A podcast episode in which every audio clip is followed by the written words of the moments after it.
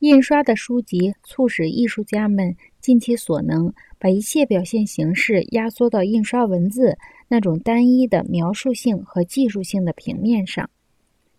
电力媒介的出现，立即把艺术从球衣的束缚下释放出来，也创作了保罗·克莱、毕加索、布拉克、谢尔盖·爱因斯坦、马克思兄弟班子和乔伊斯的世界。《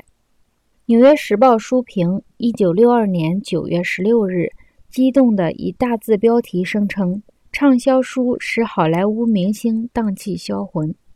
这说的不错。现在，只有在被炒作的书里担任角色的那种诱惑，才能吸引电影明星，使他们离开海滩，搁下科幻小说和自我修养的教程。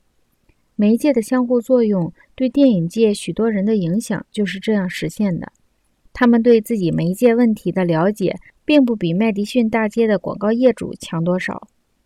但是，从电影及相关媒介的老板的观点来看问题，畅销书是一种安全保险的形式，因为它使一种新的庞大完形或模式从公众的心理中分离出来。对细心而精细的信息加工者来说，稳赚大钱是开发石油或投资金矿。换句话说，好莱坞银行家比文学史家机灵，